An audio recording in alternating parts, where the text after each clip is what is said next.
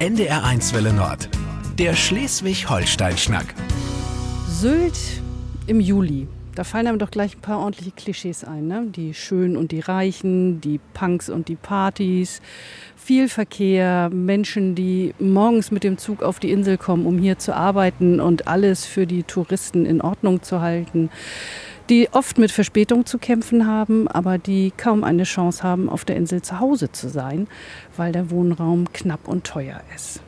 Und dann sitze ich jetzt hier in einem lauschigen Garten mitten in Westerland. Wenn ich richtig gezählt habe, sind es vier kleine Querstraßen bis zum Strand. Also ich sage mal fünf Minuten mit dem Fahrrad, wenn es hochkommt. Um uns herum sind vier Hühner sehr niedliche kleine Damen. Ähm, ja, mein Name ist Svenja Lanz und ich bin hier in dem Garten von Hans Jessel. Und Hans Jessel ist, glaube ich, so kann man das sagen, der Inselfotograf. Ähm, Hans, wir haben uns aufs Du geeinigt. Bist du das, der Inselfotograf? Äh, etwas schwierig, weil das ist natürlich immer so ein bisschen belegt, dieser Begriff äh, Inselfotograf. Also das kann so und so sein.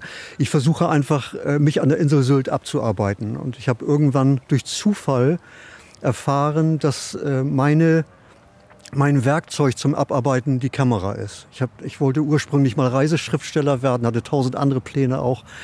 Aber äh, dazu bin ich nicht begabt genug. Aber beim Fotografieren wusste ich sofort, das ist es. Du bist echter Sylter. Ich bin geborener Sylter, richtig. Und ähm, du hast hier auf der Insel, ähm, bist du groß geworden, hast dein Abitur gemacht und bist dann nicht wie so viele andere direkt weg von der Insel, sondern hast hier auch noch deinen Zivildienst gemacht. Damals ja noch Pflichtdienst, entweder Bundeswehr oder Zivildienst. Und du warst in Hörnum bei der Schutzstation Wattenmeer. Warum wolltest du da nicht schon, schon weg, was anderes sehen? Also es war ein bisschen anders, als ich mein Abitur gemacht hatte. War für mich eigentlich total klar, dass ich diese Insel verlassen werde. Nichts war klarer. Und ich bin zunächst zum Studium nach Kiel gegangen, habe Agrarwissenschaften studiert. Allerdings war das diese Zeit, wo die Landwirtschaft, die wir heute erleben, eigentlich so in der Entwicklung war. Und ich habe da so viele unschöne Sachen erlebt, was zum Beispiel mit Tieren so angestellt wird, dass ich äh, das nicht mehr wollte. Und ich hatte eine echte Krise und wusste nicht, äh, was ich machen wollte. Ich wollte eigentlich Weinbauer werden, das war das skurrile Ziel. Äh, auch eine jugendliche Verrücktheit. Also dann ja auch gar nicht hier im Norden bleiben oder hattest genau. du da schon an Weinanbau auf Sylt gedacht? Äh, ich hatte sowas mal in einem splinigen Gedanken auch. Man hatte mal schon so einen kleinen Hügel hier im Garten geschaffen und so, aber darüber hinaus kam es auch nicht. Und es war, wie gesagt, äh, spliniges Gedankengut. Gut, ich wollte jedenfalls Weinbauer werden und mein Ziel war eigentlich, Weinbauer in Kalifornien zu werden. Denn ich wollte Weinbau an der Küste machen. Als zweite Station wäre Portugal in Frage gekommen. Da hatte ich auch in Dünen Weinstöcke gesehen und dachte, das ist es doch, Dünen und Weinbau zusammen. Okay, alles jugendlicher Quatsch. Es war so, dass ich eine echte Krise hatte, nicht wusste, was nun werden soll. Und äh, ich sollte nun zur Bundeswehr eingezogen werden, habe hab das verweigert. Und nun stand eine Zivildienststelle an und da kam glücklicherweise die Fügung meines Lebens, dass ich eben eine Zivildienststelle bei der Schutzstation Wattenmeer bekam. Da hatte ich mich beworben. Und das war es eigentlich, weil ich dort erstmal von meinen Talenten überhaupt erfuhr. Also wir mussten zum Beispiel Vorträge halten vor Kindergruppen. Und wenn man vor 200 Kindern, also im Alter von acht Jahren bis 18 Jahren, in einer Turnhalle einen Vortrag hat halten müssen, der weiß, da muss man richtig gut sein, um zu bestehen. Und das ist so die härteste Schule meines Lebens eigentlich gewesen und habe hunderte von Vorträgen gehalten mit großer Begeisterung. Und ich musste diese Vorträge ja auch irgendwie bebildern. Und das Bildarchiv, was dort existierte, war wirklich grottig. Es ging gar nicht, das merkte ich sofort. Wann war das? Es war 1978, 78, 79 habe ich den Zivildienst gemacht. Und das Bildarchiv war so grottig, dass ich gezwungenermaßen von meinem ersten Zivildienstgehalt, 300 Mark, mir eine Spiegelreflexkamera kauft und selber anfing, meine Fotos zu machen. Und ich sehe es noch wie heute, dass ich das erste Mal durch den Sucher guckte, in eine Landschaft am Wattenmeer und in die Landschaft hineinblickte und plötzlich begriff, dass ich das jetzt gestalten kann, so wie ich es will. Und ich war von ersten Moment an so gefesselt und wie besessen, dass ich also jetzt versuchen wollte, das so abzubilden, wie ich es auch sehe. Dass, dass, äh, dass ich war völlig gefangen von, von, dieser Foto, von der Fotografie und es war auch sofort klar, dass es das sein wird, was mein Leben jetzt bestimmt. Endlich hatte ich das gefunden. Und äh, ich meine, ich war damals auch schon 23, 22, 23, wurde auch langsam Zeit, dass ich mal in die Puschen komme. Und da hatte ich es plötzlich gefunden. Das war ein, einer der seligsten Momente meines Lebens. Aber du hast dann nicht eine Ausbildung zum Fotografen gemacht, oder? Nein, habe ich nicht. Ich habe dann meinen Zivildienst zu Ende gemacht und ich war auch von diesem ganzen Thema Naturschutz so angetan, weil das ja bei uns auf der Insel hier wirklich auch ein äh, Problem ist, die Natur vor den vielen Menschen zu schützen. Und das hat mich fasziniert, so dass ich im Anschluss dann das Studiumfach gewechselt habe in Geografie und dort äh, alles ausgerichtet hat von den Nebenfächern her in Richtung Landschaftsökologie und Naturschutz diese Richtung. Und mein Ziel war eigentlich dann zunächst einmal später irgendwo im Naturschutz zu arbeiten und so weiterzumachen, weil mir diese der Zivildienst bei der Schutzstation unglaublich gut gefallen hat und mir sehr viel gegeben hatte auch. Aber dann äh, lief es so, dass ich dieses Studium selbst finanzieren musste.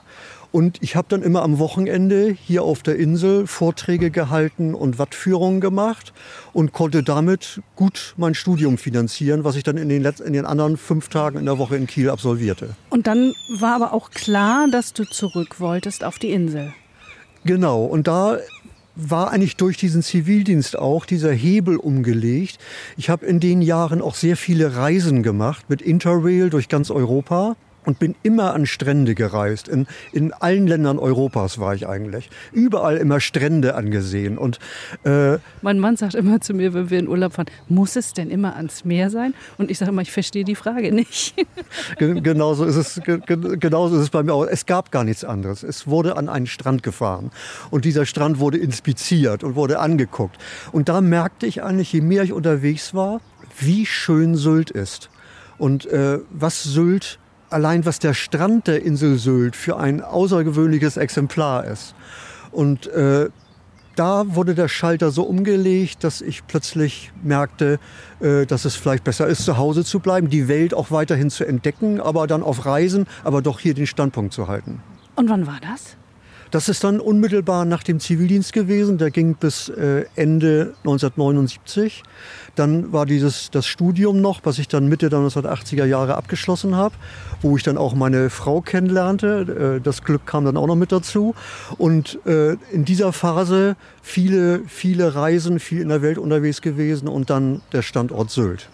Du bist ein Chronist, du, du verstehst dich auch als Chronist der Insel der Veränderungen auf der Insel, von denen es ja wirklich reichlich gibt.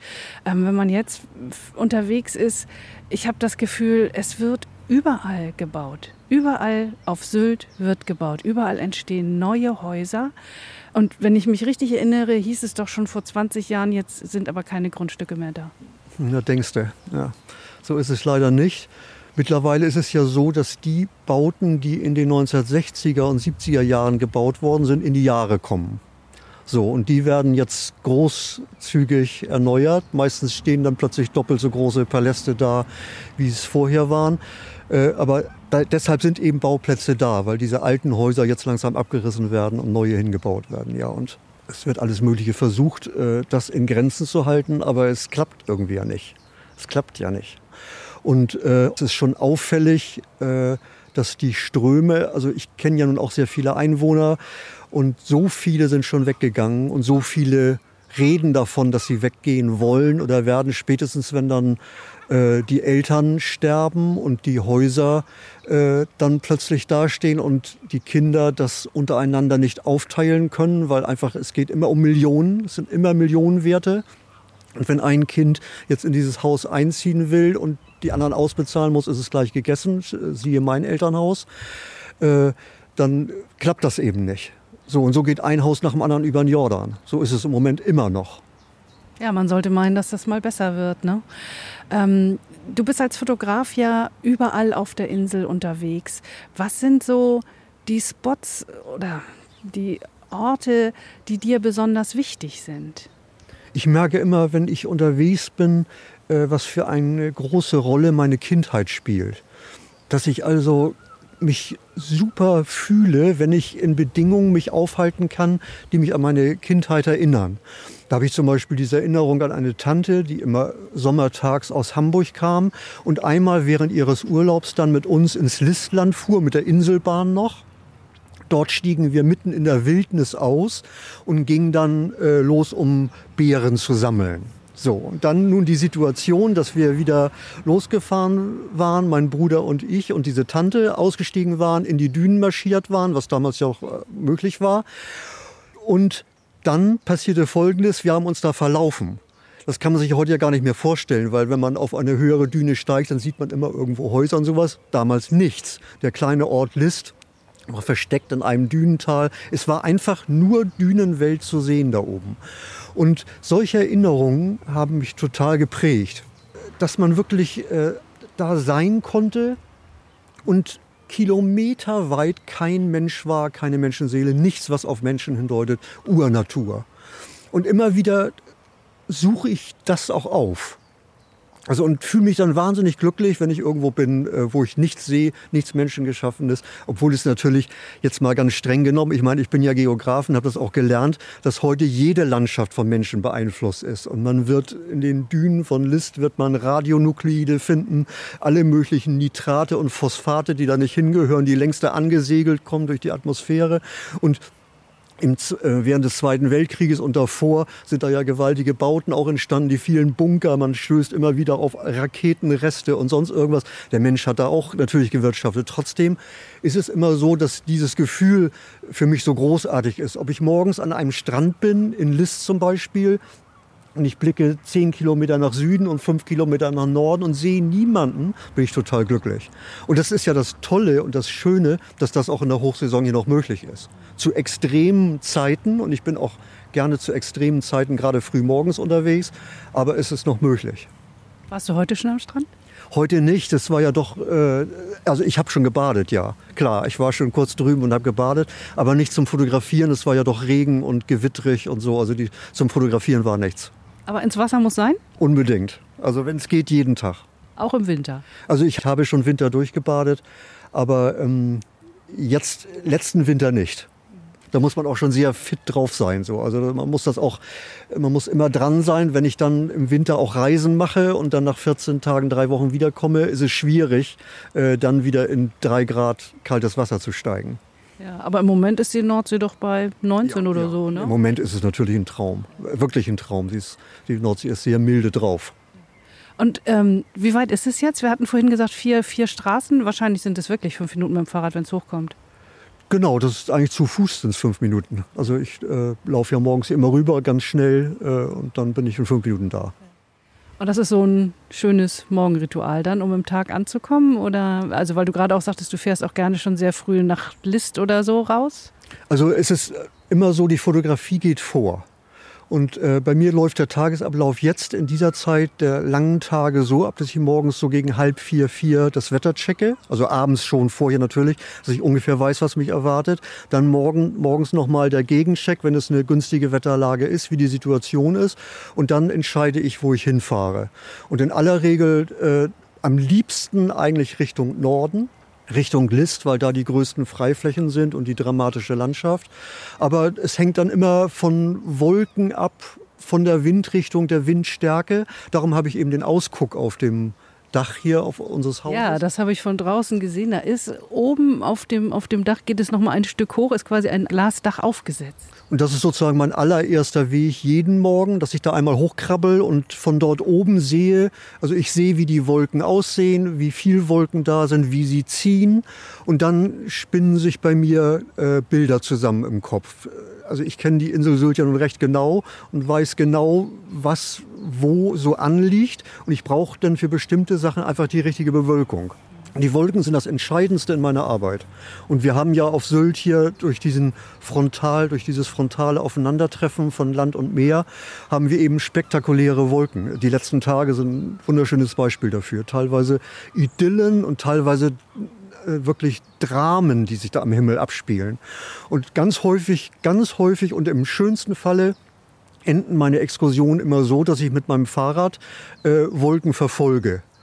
Ich sehe also eine Wolke, die besonders fotogen ist äh, sehe, wie sie zieht, beurteile meine Chancen, ob ich eine Möglichkeit habe, die zu begleiten oder ob sie mir zu schnell ist. So bei Windstärke 7 bis 8 wird es langsam kritisch, dann komme ich nicht mehr hinterher und überlege, wo ich sie gerne hätte. Also wo der Landstrich ist, der jetzt genau zu dieser Wolke passt. Und dann rase ich hinterher und mache das Foto. Das gelingt mir mittlerweile ziemlich häufig. Das ist ja cool. Ich hatte eigentlich ähm, gedacht, dass es vielleicht irgendwann auch langweilig wird. Ich meine, die Insel wird nicht größer. Ähm, die Dünen sind die Dünen, die Wolken sind die Wolken. Und klar sind keine zwei Wolken gleich, aber gewisse Ähnlichkeiten gibt es ja doch, auch bei den Wellen, wenn man das Meer fotografiert. Mhm. Ähm, es gibt ja auch immer Kalender von dir. Du machst durchaus auch so Postkartenmotive. Ich weiß jetzt gar nicht, ob, du auch Post, ob es auch Postkarten von dir gibt. Das weiß ich tatsächlich nicht. Aber ich, Kalender, Bücher. Ähm, passt das zu deinem Anspruch auf der anderen Seite? Also ich habe ja auch eine ähm, viel beachtete Ausstellung zu den urbanen Landschaften hier auf der Insel Sylt gemacht. Und ich sehe das andere auch, aber ich flüchte gerne und äh, bin lieber in meinem Paradies, muss ich ganz ehrlich sagen. Da fühle ich mich wohler. Also ich habe dieses Thema mit den urbanen Landschaften auch sehr gerne fotografiert und äh, konnte da auch mal zeigen, im Gegensatz zu meinen puren Landschaftsfotos, dass ich auch Humor besitze. Äh, das habe ich auch versucht, mit diesen urbanen Landschaften so ein bisschen zu verbinden, das Drama des Touristen sozusagen hier auf der Insel. Aber ähm, wir, wir, merken, dass wir hier ein bisschen urban sind, auch wenn Westerland ja keine Stadt mehr ist. Ähm, hier, ich glaube, es ist eine Straßenreinigungsmaschine, die hier gerade um uns rumbrummt. Ja, es wird, wird gleich vorbei sein, hoffe ich. Äh, gut, also ich sehe das andere auch. Ich blende das nicht aus. Aber wie gesagt, ich fühle mich in meinem kleinen Paradies, fühle ich mich wohler. Und äh, immer wenn ich spontan entscheide, finde ich mich in einem kleinen Paradies wieder. Das kann ich total gut verstehen und nachvollziehen. Wenn wir einmal auf dein neues Buch gucken, da hast du das ja auch sehr ähm, schön mit schönen Bildern, aber auch mit den Texten sehr gut kombiniert, wie die Natur und der Naturschutz zu den schönen Bildern, wie das zusammenarbeitet. Ne? Also ich habe gesagt, ich möchte die Natur sprechen lassen. Also ich bin nur der Chronist, ich halte das nur fest. Also die Schönheit der, der Natur und der, und der Landschaft und des Wolkendramas sozusagen, das ist in diesem Buch zu sehen. Und habe einleitend zu jedem Kapitel, zu jeder Landschaftsform, die die Insel besitzt, immer beschrieben, wo ich mich am liebsten aufhalte, äh, um solche Szenarien zu genießen. So ist die Grundidee dieses Buches gewesen. Also ein ganz ruhiges, zurückhaltendes Buch, was jeder dann rezipieren kann, wie er möchte. Ja, aber ich habe in den, in den Texten schon auch was anderes rausgelesen. Habe ich da zu viel reininterpretiert? Nein, auf, auf keinen Fall. Also ich, äh, wie gesagt, ich habe ja mein Studium ist ja auch sehr Naturschutz, auf den Naturschutz ausgerichtet gewesen und ich mache mir auch große Sorgen um die Insel, weil es einfach zu viel ist hier. Das müssen wir jetzt nicht wieder durchkauen. Es ist einfach zu viel. Und wenn man bedenkt, dass schon in den 1970er Jahren gesagt wurde, wir haben jetzt 100.000 Touristen in der Hochsaison zu einem Zeitpunkt hier auf der Insel. Äh, das ist die absolute Grenze. Mehr dürfen es nicht werden. Und mittlerweile haben wir Tage, da haben wir das Doppelte. Das muss man sich mal vorstellen. Und es ist immer noch nicht genug. Es soll immer noch mehr. Dann kann man schon äh, verzagen muss ich wirklich sagen. Man, man, kann verzagen. Ich bin ja froh, dass gerade meine Frau sich auch in dieser Bürgerinitiative Merit Reichts äh, sehr engagiert, um äh, jetzt mal ein bisschen Paroli zu bieten. Und das findet ja auch sehr großen Anklang. Ich persönlich kann das nicht. Ich bin der Typ dafür nicht. Ich rege mich so auf über diese Denke, dass immer mehr und immer, immer nicht satt werden, immer noch mehr wollen das ist mir irgendwie so fremd. Und dieses Buch ist eigentlich so angelegt, dass es so ein Kontrapunkt dazu ist. Dass es einfach mal zeigt, diese Naturschätze haben wir und verdammt nochmal, wir müssen die schützen. Aber wenn man sich die Sylterinnen und Sylter oder die ob sie jetzt gebürtig sind oder nicht, die hier wohnen, anguckt. Du hattest schon das, das Problem genannt, wenn jetzt ähm, das Elternhaus leer steht und es sind Geschwister da. Ähm, es muss verteilt werden. Ähm, es muss verkauft werden, weil gar niemand auf der Insel bleiben will und kann. Es kann ja auch nicht jeder hier arbeiten, das muss man auch mal sagen. Die, die Möglichkeiten sind ja nicht so variationsreich. Dann ist es doch aber auch nur zu verständlich, dass wenn ich ein Haus auf Sylt verkaufe und mir drei davon auf dem Festland kaufen kann, dass Geschwister sagen, natürlich holen wir das meiste raus und verkaufen es jetzt nicht zum halben Preis an Sylter. Genau das ist das Problem, ja. Was, was soll man machen? Man kann es den einzelnen Menschen nicht vorwerfen, äh, dass, es, dass es so läuft. Es müssten politisch bestimmte Stellschrauben gestellt, gestellt werden. Äh, und die sagen immer, die Ortspolitiker, das sind aber Stellschrauben, die müssten überregional von der Landes- und Bundespolitik gestellt werden. So wird sich immer, ich sage mal, herausgeredet. Und naja, es gab ja den, die, den Beschluss, dass keine neuen Ferienwohnungen in der Gemeinde Sylt entstehen sollen. Aber ich glaube, bis auf die Absichtserklärung ist da noch nichts nachgekommen. Genau das ist es. Das ist wieder das Problem. Warten wir jetzt ab. Also die Bürgerinitiative Merit, die guckt jetzt den Politikern ja sehr auf die Finger, äh, ob da jetzt auch was passiert. Äh, ich persönlich bin ich gehöre zu den Verzagten. Du bist 67 Jahre alt, du bist hier auf der Insel zu Hause und du hast gerade schon, schon deine Sorgen umrissen und trotzdem liebst du die Insel und, und hängst an ihr und findest immer noch die kleinen Paradiese überall. Ähm, was würdest du denn Menschen raten, die die Insel auch einfach super schön finden und sehr gerne zum Urlaub hierher kommen? Ich meine, es ist ja nur zu verständlich. Hm. Ich äh, würde grundsätzlich raten, wenn man die Möglichkeit hat, die Ferienzeiten zu vermeiden und würde mich total freuen, wenn noch mehr Menschen ohne Auto kämen und sich hier auf der Insel mit Fahrrädern vorwärts bewegen.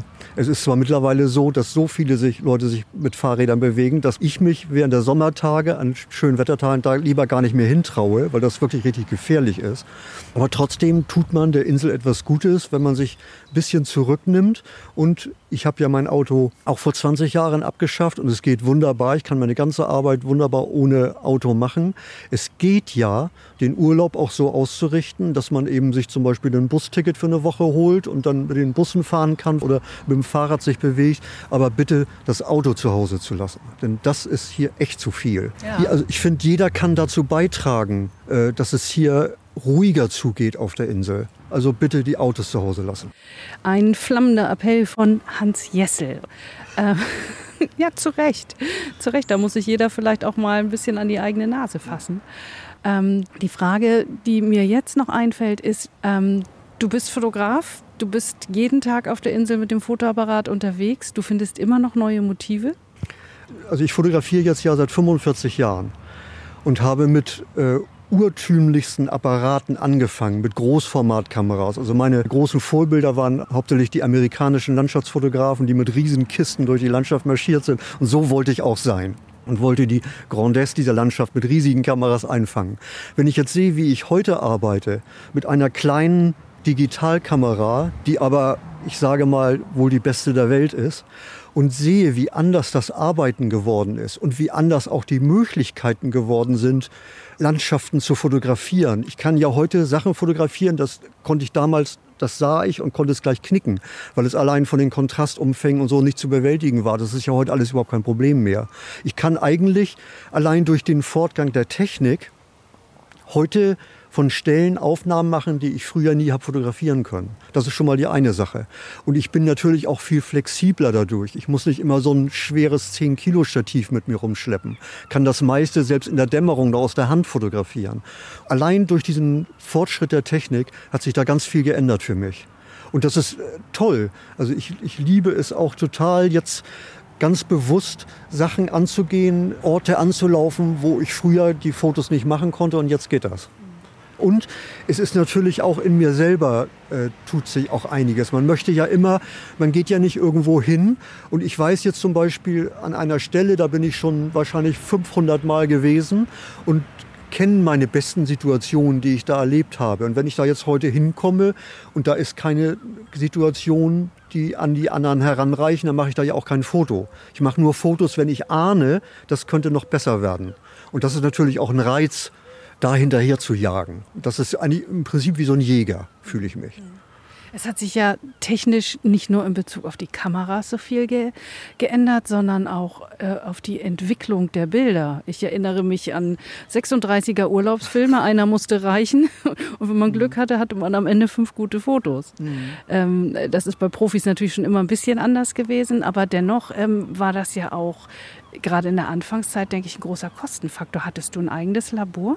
Oder, oder gibt es das heute noch, dass du richtig auf klassisch auf Film fotografierst auch? Also ich habe von Anfang an äh, kein Labor gehabt, weil ich ja nur Diapositive gemacht habe. Ich habe ja äh, die äh, Fotos zunächst gemacht, um eben äh, meine Vorträge zu halten und die zu bebildern. Und die ähm, Arbeit mit den Verlagen zusammen lief auch immer über Diapositive. Also die habe ich hingegeben und die wurden dann weiter verarbeitet für den Druck.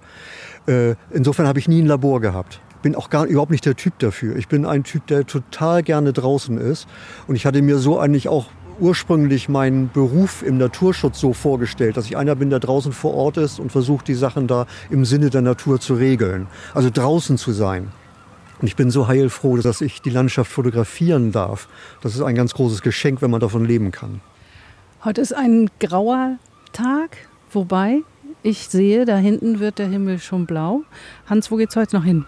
Also ich denke mal, äh, dass ich heute Abend mal die Hörnum Odde umrunden werde. Die Tiden stehen dafür günstig und wenn das Wetter sich so entwickelt, äh, wie es jetzt im Moment aussieht, dann könnte ich mir vorstellen, wird das was.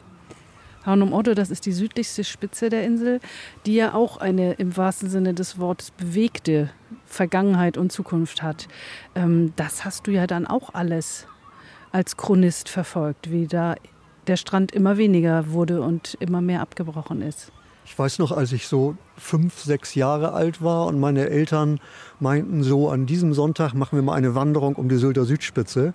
Da war ich nicht so, schwer, nicht so sehr begeistert, denn das war damals wirklich eine Halbtagesexkursion. Drei Stunden mindestens. Mit Stopps war man vier Stunden unterwegs, um die Sylter Südspitze zu umrunden.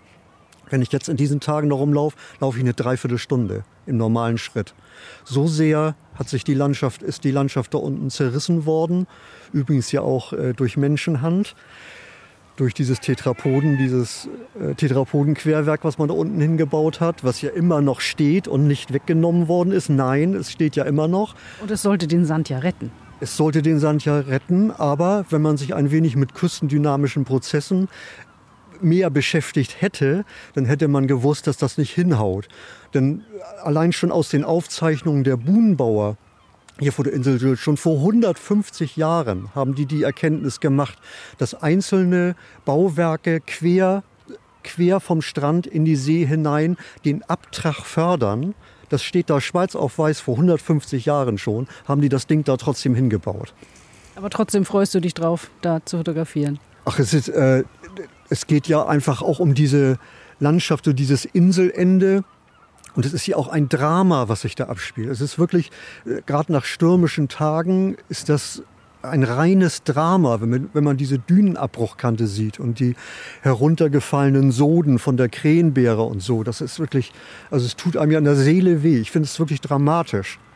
Und das dann festzuhalten, äh, muss sein muss sein. Ist wichtig. Ist mir, ist mir wirklich wichtig. Den Untergang auch. Das ist ja auch auf der anderen Seite gehört das auch zu Sylt mit dazu. Und das, das macht ja auch die Landschaft hier dramatischer als auf allen anderen Nordseeinseln, dass die Insel so zum Untergang verurteilt ist. Nicht nur durch dieses Missgeschick da unten jetzt, sondern durch steigenden Meeresspiegel und äh, mehr Sturmfluten und so weiter. Sylt wird untergehen, aber das ist ja noch viele Jahrhunderte hin. Bis dahin machst du noch einige Fotos. Hans Jestel, Inselfotograf auf Sylt. Ich danke dir recht herzlich für dieses spannende Gespräch. Gerne wieder. Dankeschön. Der Schleswig-Holstein-Schnack auf NDR1 Welle Nord.